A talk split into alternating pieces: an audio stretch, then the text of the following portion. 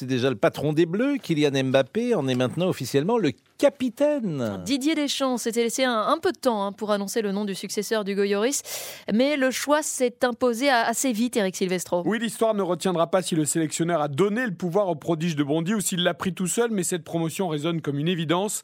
À 24 ans, Kylian Mbappé a déjà laissé une trace dans le passé des Bleus. On incarne le présent et marquera sans doute encore le futur. Son leadership ne se limite plus au terrain avec son triplé en finale de la Coupe du Monde, ses prises de position sur Noël Legrette ou les accords de sponsoring de la fédération, sa capacité à gérer toute forme de pression et ses performances en font un capitaine dans la lignée des Platini ou Zidane, au détriment de l'autre candidat naturel au brassard. Antoine Griezmann. Justement, le joueur de l'Atlético ne l'a pas mal pris Alors on va dire qu'il a encaissé la décision de Didier Deschamps, car l'expérience internationale, la régularité et la rondeur plaidaient plutôt en sa faveur. Son statut de chouchou en prend un coup, mais le sélectionneur avait déjà hier déminé la polémique. Commencez pas à parler de déçu ou de quoi que ce soit. C'est un critère, c'est la légitimité. Ça ira toujours dans le sens du bien de l'équipe. Il n'y a pas à avoir de déçu ou pas, parce que c'est l'intérêt euh, commun et l'intérêt de chacun que tout le monde tire dans le même sens. Il reste qu'à 32 ans avec les départs de Lloris, Varane, l'absence de Pogba et même si Giroud est encore là, Antoine Griezmann pourrait se sentir isolé et s'interroger sur son avenir en bleu assez rapidement.